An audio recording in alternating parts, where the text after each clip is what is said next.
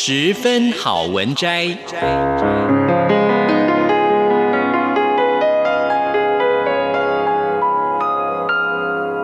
十分钟的心灵补给站。无论是快乐还是悲伤，不管是白天或是黑夜，阅读一篇好文章，也许只要短短十分钟，却能在你的心头低回，往复不已。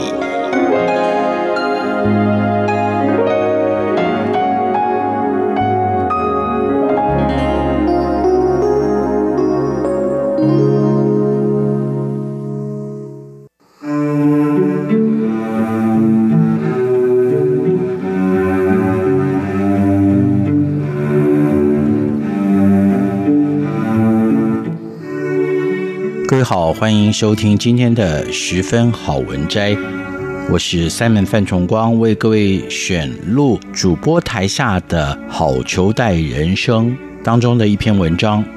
道义有道。二零零四年红袜队夺世界冠军，时间是二零零四年十一月十七号的午夜，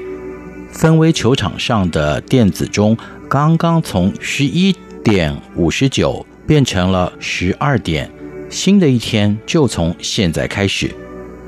在美国职棒大联盟的季后赛场上，波士顿红袜队和纽约洋基队正在进行的美联冠军系列赛烟消四起。打完了七战四胜的前三战之后，红袜队已经是零胜三败，处于绝对落后了。眼看着球场上这一群留着大胡子的红袜队选手已经是用尽了浑身解数，打完第八局之后，还是以三比四处于落后，很有可能在今天结束以后遭到洋基队的淘汰。忧心忡忡的红袜队主场球迷在乎的是，我们在十月十八号还有机会和世仇洋基队打美联冠军系列赛的第五战吗？看起来红袜被横扫出局的机会就和大西洋一样大，死忠红袜迷的焦虑和担忧可想而知。即便是球队的名将不少，然而落后一分的红袜队打者，在九局下半要碰上的是大联盟史上最伟大的终结者——巴拿马籍的投手里维拉。而在他的职业生涯中，只要在季后赛上碰上红袜，里维拉的救援成功率是百分之百，从来都没有失手过。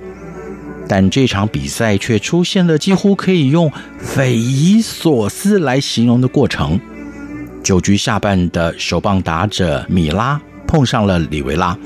这位在职业生涯中几乎只用切球以及过人的控球能力和尾劲，就在球场横着走十九年。并且成为 MLB 史上救援成功纪录最多、高达六百五十二次的投手。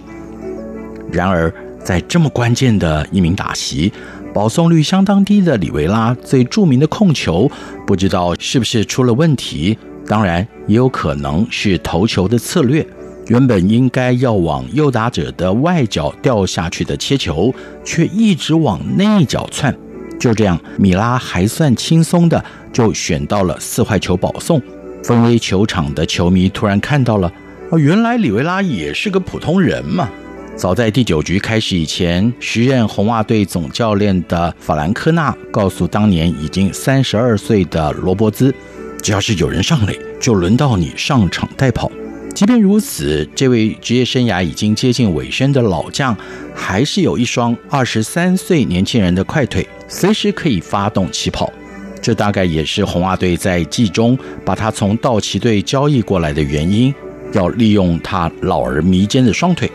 这个时候把罗伯兹换上场带跑，确实是执行了原本的计划，想办法进占二垒这个得点圈。希望能够出现安打送回跑者，先追平比数再说。而说到了法兰科纳总教练，他可能是红袜队在2004年能够打破86年贝比鲁斯魔咒的最后拼图，也不过就在365天之前，同样是在七战四胜制的美联冠军系列赛这两支世仇球队已经打了一个让两队球迷津津乐道、难以忘怀的七场比赛了。当时的总教练利托在球季结束以后遭到撤换，而大军怎能一日无帅？新球季开始前，红袜球团延聘了法兰科纳来领导球队，第一年就把红袜队再次带进了季后赛。再回到球场上，米拉的下一棒打者是左右开弓的穆勒。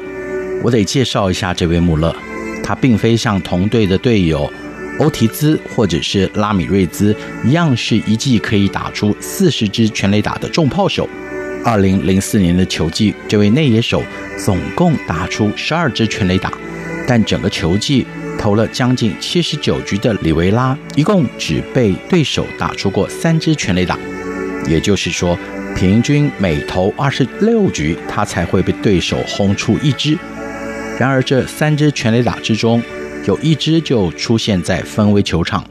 而且就是由穆勒在两队打完群架之后，于第九局下半从里维拉手中打出的再见全垒打，结束了当年的恶斗。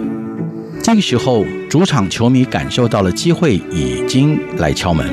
见过不知道多少风浪，经历过无数次大小状况的里维拉，面对无人出局、一垒有跑者的状况也并不慌乱。当年完成三十八次盗垒成功，只被主杀三次的罗伯兹，左膝弯曲，身体的重心完全放在右侧，像是拉满弓的箭。他的目标和方向就在二垒，投手沉稳地向一垒做牵制，一次、两次都是贺阻性的，但是第三次再牵制的时候，感觉里维拉想把一垒的跑者牵制出局，应该没有投手会连续牵制四次吧。我想，当时曾经看这场球赛的球迷都关心，并且在心中自问自答过。果然，里维拉的下一球投向了打者穆勒，只看到罗伯兹瞬间就咻一下，已经拔腿狂奔冲向二垒。那电光火石的三秒钟，就像是一分钟那么长。只看他采取了勇猛的头部滑垒，同时左手顺利地摸到了二垒的垒包。罗伯兹不负众望，完成了这个可能是红袜队史上最重要的一次盗垒。接下来，穆勒下一个球就打出了关键安打，罗伯兹全力冲刺回到本垒攻下追平第四分。双方就在平手的局面之下，一直打到第十二局，在十二局下半，由老爹欧提兹打出再见全垒打，拿下了第四战的胜利。红袜队就在拿下这一场戏剧化的一胜之后，整个系列赛气势扭转到红袜队那边，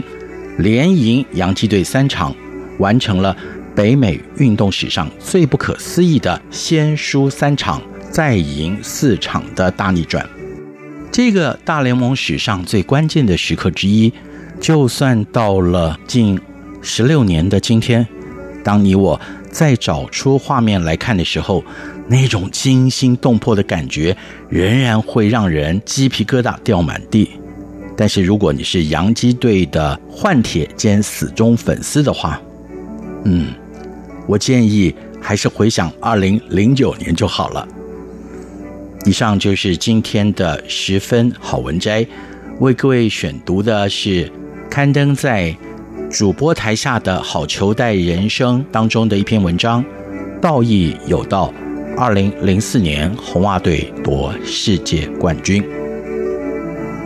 以上就是今天节目，我们下一次空中再会。